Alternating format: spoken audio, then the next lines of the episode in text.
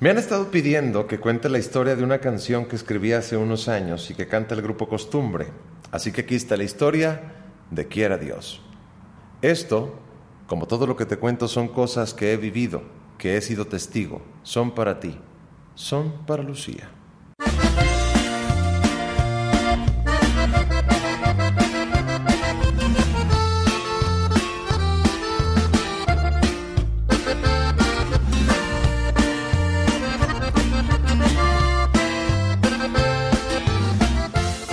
Amo el inicio musical de esta canción. Desde las primeras notas sabe a despecho y ganas de revancha. No cabe duda que nadie mejor que la costumbre la pudo grabar. Tengo mucho agradecimiento con esta canción, primero porque me ayudó a desahogarme un dolor, de esos dolores que solo experimentas cuando amas apasionadamente. Amores jóvenes, dirían por ahí. Y obviamente agradezco a quien la grabó y sobre todo a la gente que la ha usado y hecho propia para también desahogar lo que siente. No recuerdo exactamente cómo llegué a la historia de costumbre. ¿Cómo fue que pude llegar a ellos y que escucharan mis canciones? Seguramente fue gracias a algún amigo que trabajaba ya con ellos, o no sé, realmente no lo recuerdo y eso que me jacto de tener buena memoria. Solo recuerdo a partir de que estaban en el estudio grabando el tema, saludarlos, aunque no tuviera tanta confianza con ellos, y sentir esa cierta timidez o incomodidad de no saber cómo comportarte. La cosa es que me recibió Edgar Luján, quien hasta en ese entonces era conocido por todos nosotros, que era la segunda voz del grupo, y me recibió en el estudio con la primer sorpresa. Esta canción la canto yo. Me sorprendí y actué como si nada cuando me comentó que ese disco se grabaría la mitad con José Zamora, quien era quien todos conocíamos como la primera voz del grupo, y la otra mitad con Edgar. Así que no puedo negar que al ya tener, digamos, algo de experiencia en el negocio, pensé que la canción tal vez no sonaría en la radio por haberla grabado él. Pero no imaginaba que José saldría del grupo y que Edgar quedaría como la voz principal y con eso se abrían posibilidades de que el tema fuera un sencillo.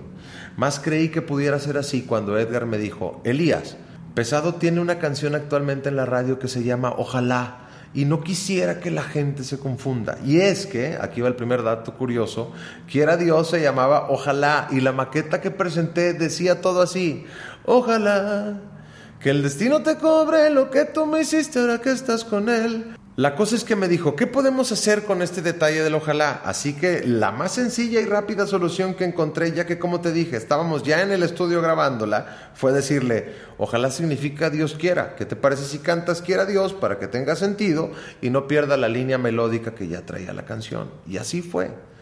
Solo estuve unos minutos en el estudio y no volví a saber nada ni de costumbre y menos de aquella grabación.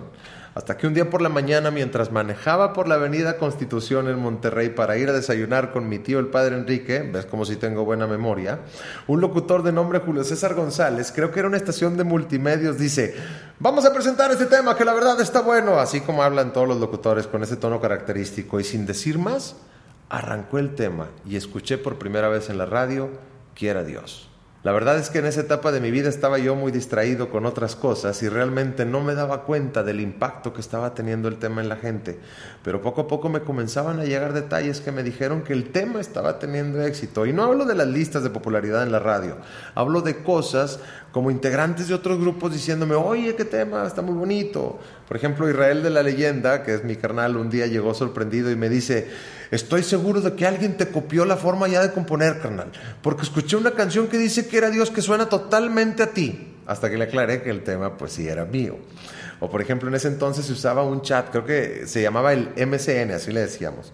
Y, y, por debajo de tu nombre podías poner una frase o algún comentario. Y un amigo que por supuesto no conocía nada de mi carrera autoral tenía, ojalá que te acuerdes de mí cuando llores por él.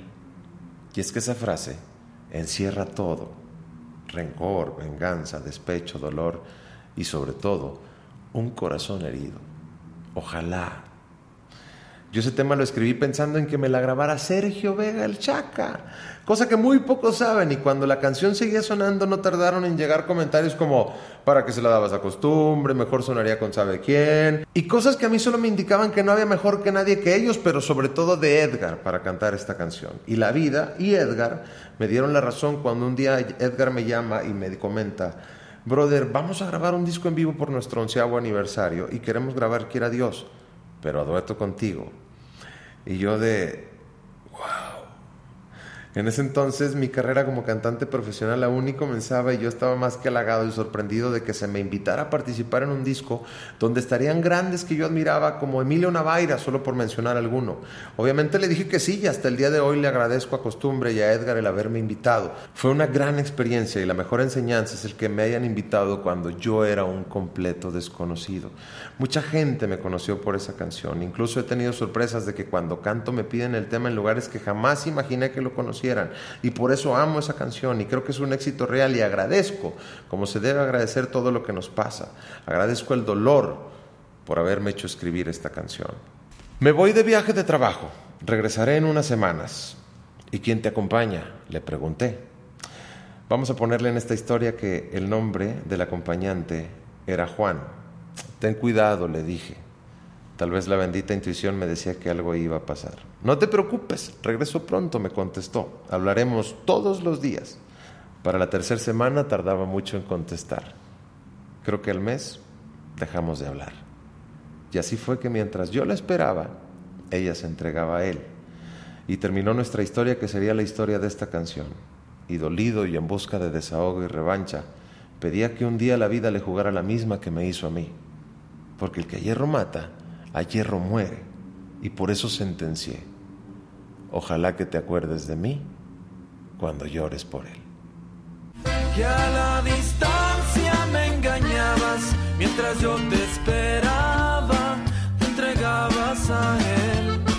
Qué mentira más cruel, tú sabías que yo te amaba. Tú sabías que te era fiel.